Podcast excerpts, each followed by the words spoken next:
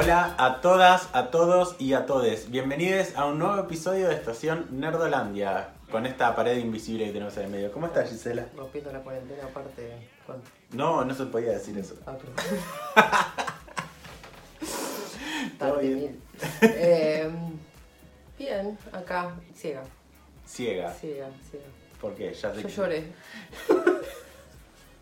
Y yo lloré.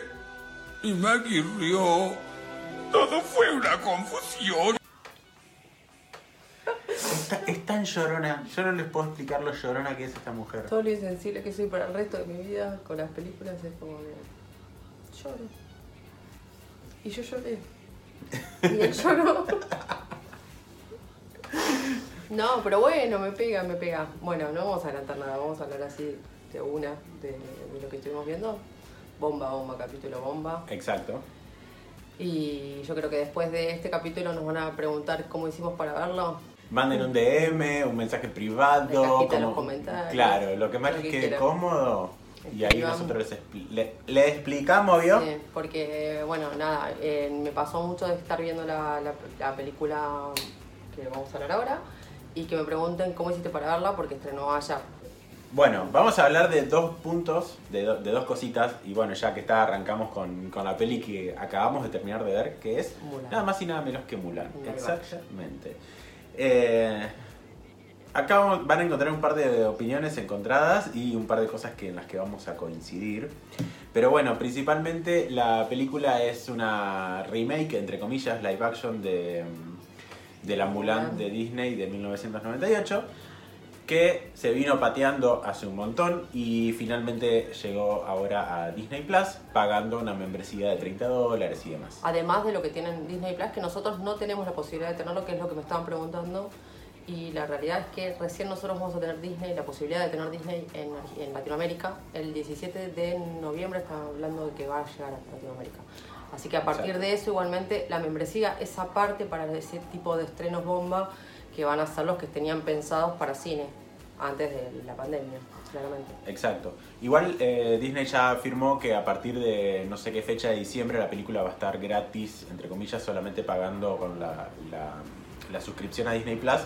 No va a ser necesario pagar ese extra de 30 dólares. Pero bueno, es entendible que, quieran recuperar la inversión que tuvieron eh, de alguna forma, porque era una película que estaba pensada para estrenarse en cines y claramente el presupuesto que tuvo fue mucho más grande que cualquier otra película que se ve en streaming en el día de hoy. Entonces, hay un porqué de esos 30 dólares. Que para nosotros es carísimo, porque claramente, o sea, hoy con, claro, con el cambio a razón de lucas. 100 pesos, ojalá estos estén viendo esto desde el futuro y digan, no, mira qué suerte tenían el dólar a 100 pesos. Em, pero para una familia tipo en Estados Unidos es un precio sumamente normal porque ellos tienen una entrada de alrededor de 15 dólares en cine. Más todo lo que Entonces- se compran en el cine.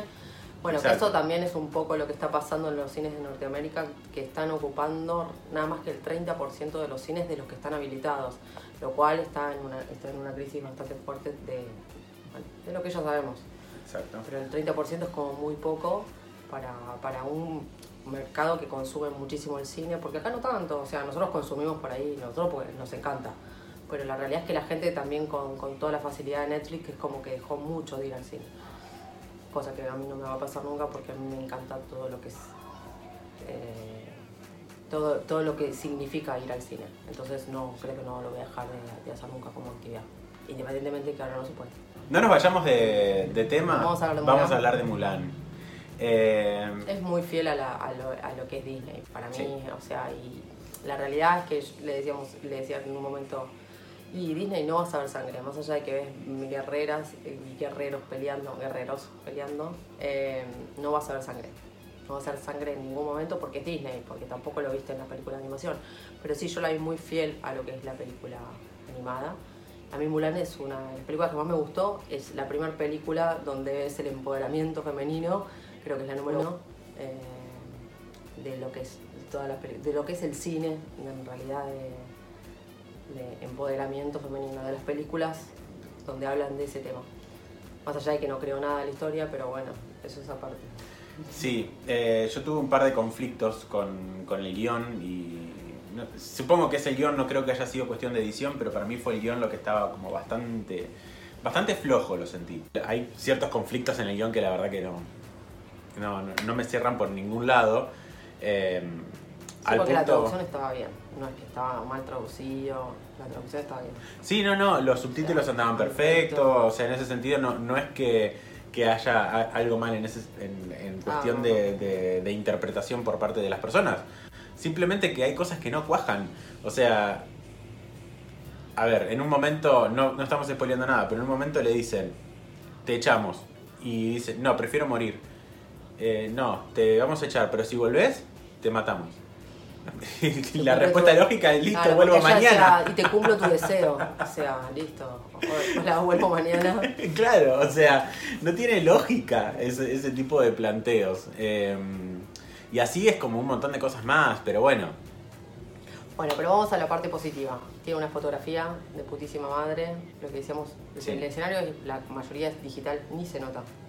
Realidad es que no hay Muy poquitas partes, es Muy como que decís, partes. "Mm, acá está un poquito flojo, pero... Pero no, la producción que tiene se nota y Disney invierte. Sí. Disney invierte. Los actores que más o menos son conocidos en esta película, uno es Don Jen, que es, eh, él lo- lo- lo- lo enganchó enseguida de Rock One, y Sí. yo de la saga de Ip Man, que la pueden encontrar en Netflix, al que le gusta el cine de artes marciales chino. Eh, y después también está eh, Jet Li, Exacto. y hace un cameo Ming Nan Wen, que tal vez la tengan conocida en Agentes de S.H.I.E.L.D. Algo que no sabíamos al momento de grabar este video es que Ming Nan Wen fue la voz original de la Mulan de 1998. Las actuaciones, la verdad que las par- a mí me parecieron geniales. eh, La chica que hace Mulan es es súper Claro. Pero es lo que te decía vos, o sea, hay ciertas cosas que siendo una película de animación yo se las perdono, pero siendo una película live action no. Y la realidad es que la caracterización de ella como hombre no, no existe. Más allá que se cubra los pechos, o sea, es como que la, la cara no, no cambia nada. no, no es que claramente no, no, tenía la posibilidad de hacerse algo en la cara, está, está claro eso. Pero mm, sentí que no le puso onda a esa parte de la caracterización como hombre, como guerrero. No sé, ¿a vos qué te pareció? Es, es algo que no le di mucha mucha trascendencia porque yo estaba esperando que se suelte el pelo. Y me solté el cabello. sí, estaba estaba esperando esa parte que, que se suelte el pelo y que sea Mulan y que se saque todo y que, y que luche como, como guerrera femenina y no como Sí, hombre. eso está bueno. Eso está Esa bueno. parte sí, sí, sí. La... No, la película, la verdad, bueno, por algo la tuvimos que ver así y no la vimos en cine, por ahí en cine si la hubiésemos visto Mm, estaríamos puteando, pero verla así y no pagando los 30 dólares va como... Claro, no, si que pensamos todo ese combo, tal cual. Si yo hubiese tenido que pagar 30 dólares para verla y me encontraba sí. con esto, haces como el cine... Como el- demandaba a Disney demanda, directamente. demanda. Demanda. Nada, igual a mí me gusta. Yo creo que lo hubiese visto en cine también lo hubiese disfrutado. No, no hubiese demandado a Disney como... No, a ver, yo si la veía en cine hubiese- tampoco. Porque me parece que es una película que entretiene y que cumple su función y la esencia está, para mí la esencia de, de Mulan está en, la película. Entonces, eh, nada, no es cuadro por cuadro como vimos en la película El Rey León, que también fue muy criticada, sino que es una adaptación libre y dentro de la adaptación libre a mí me gustó.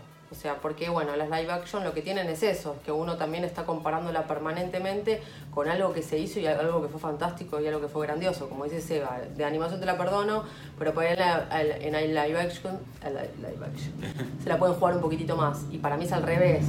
Cuando vos haces una película animada tenés ciertas libertades que por ahí no te, no te, no te puedes manejar haciendo una película con actores. Sea, Claro. más allá de los escenarios y todo, pasa lo mismo con la de Spider-Man Into Spider-Verse, que veíamos que tenés una libertad y si bien es difícil la, animación, es complicada, pero podés jugar un poquitito más. Me parece que ahí está como más limitado el tema de, de la filmación, los escenarios y, y nada. Y aparte contás con, con- con los personajes eh, actoralmente. Para mí actoralmente me gusta. ¿no? No, no, sí, en ese sentido. sí. Naturalmente, para mí el cast es acertadísimo. Mismo la chica que hace Mulan me encantó. Bueno, los cameos y, bueno, y todos los que describimos, Yang Wan Chin, Chang Son todos chinos. Eh, y la música me gustó. La música está la muy buena. música me gustó. Sí. La música me dio Marco Polo, que Marco Polo fue posterior a la, la- O sea, yo cuando veía la serie Marco Polo me daba Mulan eh, y Kung Fu Panda. O sea, es como que sí, es muy, o sea, bueno, obviamente todo lo que muestra esa cultura, esa parte de la cultura china tiene, tiene esa, esa música muy, muy linda, muy tranqui y me gusta. En la última escena hay una, un- una especie de homenaje musical al tema original My Reflection, que es el que cantaba Cristina Aguilera. Eh, y bueno, ya sabemos que Cristina Aguilera tiene un nuevo tema con esta película, que le dejamos el nombre acá, no me acuerdo. Eh, y después canta My Reflection de nuevo, eh, Cristina Aguilera, una nueva versión. Y recién después, o sea, la tercera canción de los créditos es My Reflection cantada en chino. En chino. Recién ahí se acordaron de que hablaban en chino. Yo entiendo perfectamente que es una película de Disney y que está- es estadounidense, está todo lo que ustedes quieran. Pero no puedo concebir que haya una película que transcurre en China y hablan en inglés. Sinceramente me pareció lo más absurdo de todo. O sea, era algo que ya igual se sabía, porque ya se había visto en los trailers y todo. Pero me parece, me parece que hubiese sido mucho más original Sí, y mucho más legítimo que la hablen en, en chino y que de última que la, que la doblen para los yankees, loco, dale, pónganse las pilas, o sea, Sí, que hagan dos versiones, y como hacen los españoles, como hacen- Claro. o sea, ¿de qué te sirve tener todo un, un elenco que de orígenes chinos si los vas a tener hablando en inglés? Sí, pero el elenco de origen chino son todos los que hacen películas en- dentro del mercado de Hollywood. Desde ya, desde ya que sí, pero bueno, más allá de eso, y sabemos que es una película de Hollywood, pero ¿para qué querés hacer un live action tan realista si ni siquiera van a hablar en su idioma original? Sí. Aparte, es como que lo, tenían letras escritas, letras en chino, y las leían en inglés. O sea, ni siquiera ahí se, era coherente. Eh, a mí me hizo, me- sinceramente eso me hizo mucho ruido y, y no, no lo sentí para nada legítimo. Pero bueno, Bueno, cositas, detalles. Bueno, no, no, no le gustó del todo. no. No le gustó del todo. A mí sí me gustó. A mí sí me gustó. Yo lloré. Si se la terminó llorando, yo no lo podía creer. Pero porque a mí Disney me pega así, o sea, Disney- yo creo que lloré con todas las películas de Disney. No, no recuerdo haber no llorado con una. O sea, creo que lloré con todas. Y generalmente, ¿qué, qué te gustó más? ¿La live action o la original animada? La original. La original. La original, sí, a mí las películas, yo las vi muchas veces. Porque uno cuando los chicos son chicos, ven siempre las mismas películas. Siempre porque les da seguridad, entonces porque ya conocen el final, entonces tengo el recuerdo de haber visto Toy Story 2 62 veces, literal. O sea, contadas. Lle- Llegó un momento que dije ponerlo en otro idioma, ponerlo en portugués para darme cuenta que en el oído, porque me sabía hasta los diálogos de Toy Story 2 y la 1. Bueno, en, en- ese momento Disney veíamos mucho y aparte si hay algo que tenía una actividad de- que la sigo teniendo con mi hijo es el tema del cine. Pero bueno, eso es al margen. Las veo y las veo muchas veces. Y ma- ni hablar de las animadas. Entonces, si la historia la tengo, la tengo, la tengo fresca. Y no la vi hace poco. ¿eh? A mí lo que me pasó puntualmente, o lo que me pasa generalmente, que las películas originales de Disney, las animadas, no me las acuerdo. O sea, me acuerdo sí las de Pixar, porque le tengo un amor especial a Pixar, pero las películas animadas como La Bella y la Bestia, eh, bueno, esta Mulan o Aladdin, para mí verlas en, verlas en live action es como verlas Nuevamente. eh, claro, de- desde una primera vez, porque no me las acuerdo. La única que siempre me iba a acordar porque la amo es el Rey León. Entonces, pero después, fuera del Rey León, no me acuerdo de ninguna. Dumbo menos. Entonces, para mí era todo como verla de- desde cero. No, yo Dumbo sufrí. Bueno, Dumbo me hizo llorar Sufrí. mucho. A mí, yo con Dumbo lloré un montón y eso Con que la sabía que... con- No, con la última, con la última. No, Ah, la original no, la me original acuerdo. te morís. No, la original te morís. No, la original yo que lo que lloré creo que me desgarré con Dumbo. Me desgarré con Dumbo, sí, con Bambi. ¿Qué, qué hijo de puta García Márquez? ¿Cómo es esas historias de mierda? Yo creo que me traumé el Ico. Ico. Y casi, pero ¿qué tenía que ver con Bambi? Eh, no, Bambi no era la mala. No, pero Bambi también es triste. Pero Ico Sí. también. Ico. Pero bueno, si vamos a sí. hablar de, de, te- de- pero te traumaba, de lo animación argentina, acordate de la película de Trapito, boluda. Era lo peor que te podía pasar. Sí, pero no es tanto. No, no, para, para mí el tema de, de, de la animación por ahí no- uno no lo evalúa tanto más cuando tenés 7 años. Pero el golpe bajo, cuando Sí. tenés 7 años te pega, te pega, como me puedo acordar yo de Ico Corazón Valiente. Y porque me pegó. porque me hizo Porque mal, tengo porque me hizo daño. Era- no era el caballito valiente, Sí, boludo. y con el el caballito El valiente. corazón valiente. hijo. Ay, bueno, me confundí. El corazón valiente, el corazón valiente es mi película preferida. Digo, el caballito valiente. Eh, sí, sí, más que nada Disney tiene golpe bajo. Siempre. Eh, por ahí Mulan no lo vemos tanto, pero en todas te pega un sacudón y después, eh, por eso sí, para mí siempre me destaqué más las películas de animación de DreamWorks que las de Pixar Sí. me gusta mucho más. Eh, aparte tienen más track para adultos, las ves, las vi en otro momento y hay cosas que los chicos se entretienen y los grandes también.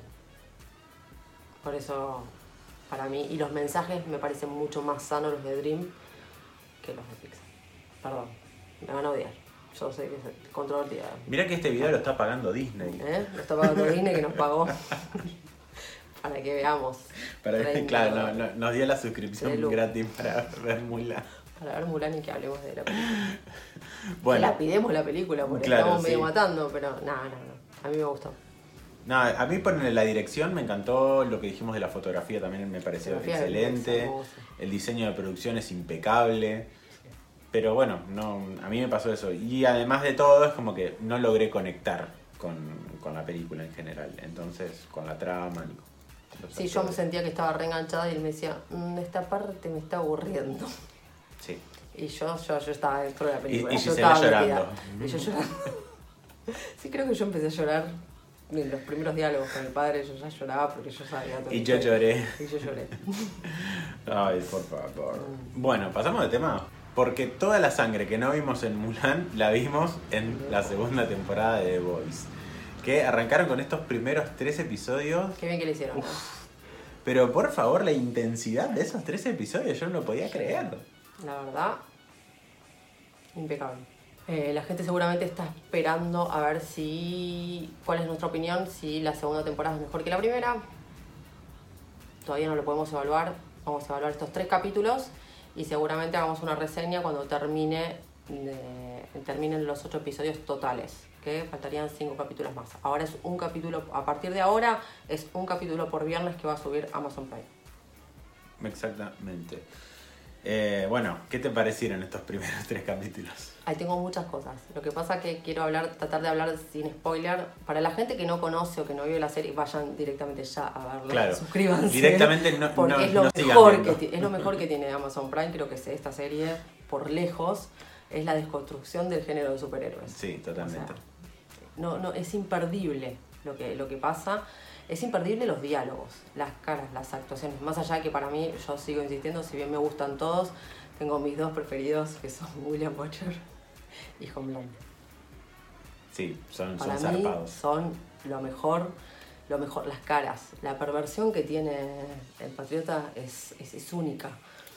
Es como, como para explicarles un poquito de qué se trata, es como si Superman fuera un psicótico. Bueno, Mal. Sí, sí, tal cual. es como si Superman fuera un psicótico, un psicótico. Creo que nosotros ya habíamos hablado en nuestros, cuando hicimos la mención, que por acá lo vamos a dejar, de nuestras mejores series del 2019. Habíamos tenido en el ranking a The Voice claramente, que fue una de las mejores series que vimos en el año 2019.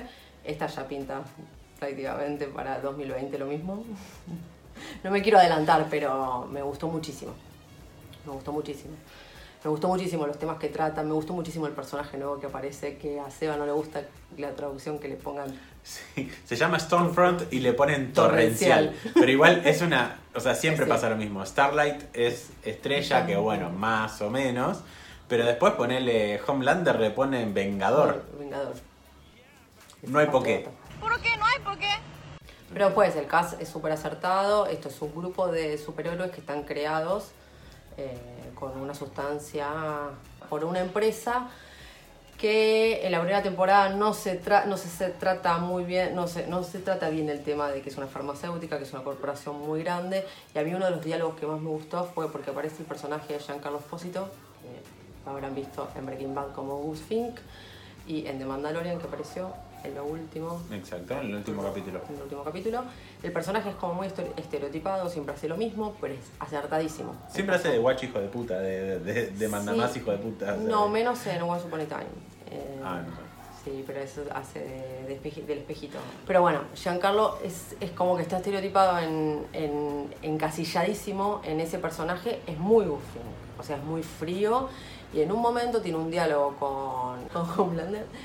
Y la realidad es que el tipo lo puede pulverizar en, porque tiene, o sea, es Superman psicótico. Claro. Tiene, Y todo- se tiene termina. los mismos poderes de Superman. Sí, pero vos viste cómo- de dónde, de dónde le salieron los huevos a ese hombre. Sí. O sea, fue una. un- pero fue un diálogo y una charla súper tensa que a mí me dieron ganas de hacer esto. O sea, cuando Sí. terminó la escena, me dieron ganas de. Chau. O sea, no tienen desperdicio los diálogos. Las cosas que se dicen. Cuando aparece Boyer dice, vino papá. That is home. Me estallé, me estallé, me estallé. Aparte, estás todo el tiempo, ay no, esto no puede estar pasando. Y decís, no, no, no, no, las escenas muy bizarras, bueno, lo que acabamos de ver en el tráiler, que fue la escena de la ballena, creo que esa, esa escena creo que va a estar por años en mi Sí, mente. la del delfín en la primera temporada, la de la ballena en la en Siempre esta le dan un animal, y aparte de este personaje. Sí, sí, el chabón pobre no pega una, estamos hablando de Deep. Em, Profundo. Sí, O profundo. Bueno, es- ese está bien traducido, entre todo. Pero A-Train como audaz. ¿Me lo explicas? Please. Es el velocista. Please, ¿me lo explicas? Porque no tiene sentido. No. El personaje nuevo, que se llama Stormfront, para mí se roba las escenas en las que aparece. Esa mina es genial y tiene, no sé, el personaje está tan bien construido que, que hace que se robe todo. Y bueno, tiene un tema que, que va creciendo y va mostrando algo que seguramente en algún momento de la serie va a detonar. Eh, Sí, eso sí no lo vamos a- no, e- esto no, no vamos a dar spoilers, pero presten la atención porque es un personaje que pinta como para hacer quilombo quilombo. Sí, este es el personaje que vamos a terminar hablando porque es el personaje que me parece que está haciendo lo que donde está apuntando la serie. Exacto. Que creo que nosotros en algún momento lo mencionamos en la Comic Con. Si quieren hacer memoria, acá les dejamos el capítulo. Yes. Eh, lo mencionamos en ese momento de qué se iba a tratar o por a qué lado iban a tirar la, la serie, como por a qué lado tiraron la primera temporada. A mí, sinceramente, me parece grandioso. Si me hubiesen puesto los ocho capítulos, eh, hubiese visto los ocho capítulos muertos así como estaba, me hubiese quedado ciega igual, porque me lo hubiese consumido, pues me encanta. Pero me parece que estos tres capítulos, con ese cliffhanger en el final, me encantó. Me parece que le hicieron súper bien, como diciendo, bueno, te damos estos tres y me dieron más ganas de verlo la semana que viene Exacto. tiene esa sangre que nos encanta, el sarcasmo. Es un grupo de inadaptados, porque los The Boys son los buenos, o sea, son los buenos pero tienen unos métodos de mierda, Sí. porque en realidad en un momento es como que logran su objetivo, que es de- desenmascarar a todo este, este grupo de, de no de los siete, sino lo que está atrás, que es la empresa, Vogue. Y yo creo que a, a, a, a Butcher no le cierra. Butcher va por la venganza. Es que no, es que Justamente es como el- que el personaje claro. de él es, o sea, la Nunca va a obtener prioridad lo que es como que no, no, no va a transar, los va a querer, o sea, ya se va a querer vengar de, de, de todo. Sí, sí, sí, es como que no- nunca jamás va, va a terminar obteniendo lo que quiere porque justamente se está vengando. Pero recuerda muy bien una cosa. La venganza nunca es buena. Mata el alma y la envenena. ¿Entendiste? Eh, The Voice para mí es como. Me pareció un tiempo mucho mejor invertido que Mulan. Eh, Sí, sí, totalmente. sí, Y, y la verdad que esta temporada pinta para estar espectacular. acuérdense que, le dije, que lo que dijimos que ya anunciaron que iban a tener tercera temporada, Exacto. lo anunciaron ellos y todavía no habían estrenado la segunda. O sea que viene para rato, para mí es la gran joya y es la gran sorpresa que tiene ya Amazon Prime y ojalá, ojalá que vengan con este producto y que sigan escalada, o sea que no, que no se cague. Bueno, ya hemos dicho muchas veces que Prime Video va a ser la productora que, que va a tener la serie El Señor de los Anillos. Y hoy por hoy, dentro de los rumores que existe de una serie live action de Silk, es un personaje de Spider-Man. Prime Video también es uno de los principales competidores para, para tener los derechos de distribución. Así que veremos qué pasa. O sea, está pisando cada vez con producciones más fuertes. O sea, una alianza con Sony, la verdad que, que, que viene bastante bien. Y bueno, toda la alianza que tuvo con, con Disney en Latinoamérica. Que ya se le cortó. Que ya se le está pajarito- ese cortando. pajarito ya voló. Sí. Eh, si tienen, quieren ver algo de Disney, véanlo durante este mes porque después, chau chau. Hasta noviembre que llega a Disney Plus no vamos a tener otro tipo de contenido en Latinoamérica de Disney en forma de streaming. Así que bueno, fíjense. Como pasó en esta, esta temporada que tiene muchísimas subtramas, hay una subtrama muy copada de, del personaje de Deep con un tema de una secta de. Me parece como que hay una subtrama ahí que, que todavía no, que, que falta desarrollar, pero sí, ahí como varias subtramas eh, de, bueno, obviamente el personaje nuevo que todavía no lo, vimos- no, lo, no lo dieron a conocer y me parece que van a seguir apareciendo y bueno, en tres capítulos no podemos evaluar demasiado, pero sí lo que se vio el contenido es excelente, o sea, no podemos comparar una temporada con tres capítulos desde ya, por eso vamos a hacer una reseña al final, cuando termine la temporada, pero para mí ya arrancó muy bien. Arrancó genial, arrancó genial. Arrancó. Totalmente, sí, sí. Esperemos que se mantenga y la verdad que no lo dudamos No. con, con No, el la que que, tiene y la producción que tiene y a- otra de las cosas que tiene es muy buen presupuesto. Sí, presupuesto. se le nota. Se le nota el se le presupuesto que tiene, el presupuesto que maneja. De hecho, creció el presupuesto de la temporada Sí. anterior a esta. O sea, hay mucha mejora en, en, la- Los en, efectos. en los trajes, al menos. Yo me, yo me fijaba los trajes que tenían en la primera temporada y se notaban que eran muy truchos. Y ahora es como que le dieron como un, un remixado, un remasterizado a esos trajes y quedaron espectaculares. Eh, más allá de que yo le, comentaba a Gise, o sea, no, no me parecen como muy reales, me parecen como muy, eh, muy infantiles los trajes, pero tiene sentido cuando lo pensás desde el lado de que los superhéroes son un, un producto marketinero para, para la empresa. Entonces lo que quieren es que estén todos bien diferenciados, que tengan como cada uno sus colores, que tengan bla bla bla. Entonces es lógico que, que sean trajes como muy eh, muy de, de adorno de Navidad. Pero bueno, o sea, a mí me, hacen, me hacían un poquito de ruido en su momento. Pero si lo pensás desde el lado marketinero, tiene sentido. Sí, claramente est- estos chicos no hacen nada si no tienen seguidores atrás, si no Exacto. hay alguien que los mire, si, si, no, si no pueden mostrar lo que hacen al mundo y tener, bueno, o sea, lo que ya saben. Y dentro de la plataforma de Amazon Prime tiene unos bonus tracks donde pueden ver la parte de marketing Sí. que hacen ellos, que es, que es bastante... Sí, es genial, es genial. Y mm, algo que, que me encanta a mí es la referencia que tiene, a- referencias que tienen, perdón, a otros a otros tipos de cómics y cosas como las de DC y de Marvel, por ejemplo, ya habíamos visto en la temporada anterior el hecho de Vogue Studios como siendo una parodia de lo que es eh, Marvel Studios. Acá hablábamos con Gise, había un póster. de, de, los, De los de siete. Seven, claro, de la película que iban a estrenar, que era muy póster de Batman v Superman. De hecho se Sí. llama Down of the Seven, o sea, el origen Sí, de los sí, siete. sí, Y Sí, hay como guiños, hay como un hate ahí a, a- muy, muy, muy escondido a, a Snyder, me parece. no sé si hate, pero, Mm, pero puede ser. parece no sé, no- nunca lo pensé como hate. sí, yo creo que sí. Eh, amamos el cameo de Seth Rogen, además. Ay, sí. Seth Bueno, Rogen, que es productor. ejecutivo de la serie, entonces o sea, es lógico, pero nada, que, que aparezca Que es aparezca siempre. genial. Pero bueno, creo que eso es todo lo que teníamos para decir de The Voice. Y la verdad es un capítulo bomba, estábamos como, ah, Sí. muchos estrenos. Sí, todos sí, juntos, porque estrenaron todos el 4 y nosotros ya 5 ya hicimos los dos capítulos. si les gustó el capítulo, se suscriben, nos dan like, comparten. ¿Dónde pueden ver y escuchar este capítulo? Esto lo pueden ver en YouTube o escucharlo en Spotify en formato podcast. Y nuestras redes sociales, Son Estación Nerdolandia en Instagram y E-Nerdolandia en Twitter. perfecto. Nos estamos viendo por ahí. Vayan a ver The Voice, vayan a ver Mulan, nos Ya. avisan, nos avisan si hay algo que no consiguen y nosotros se los arreglamos, como siempre.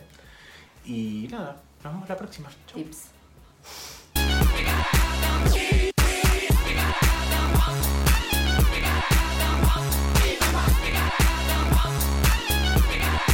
Yeah, baby.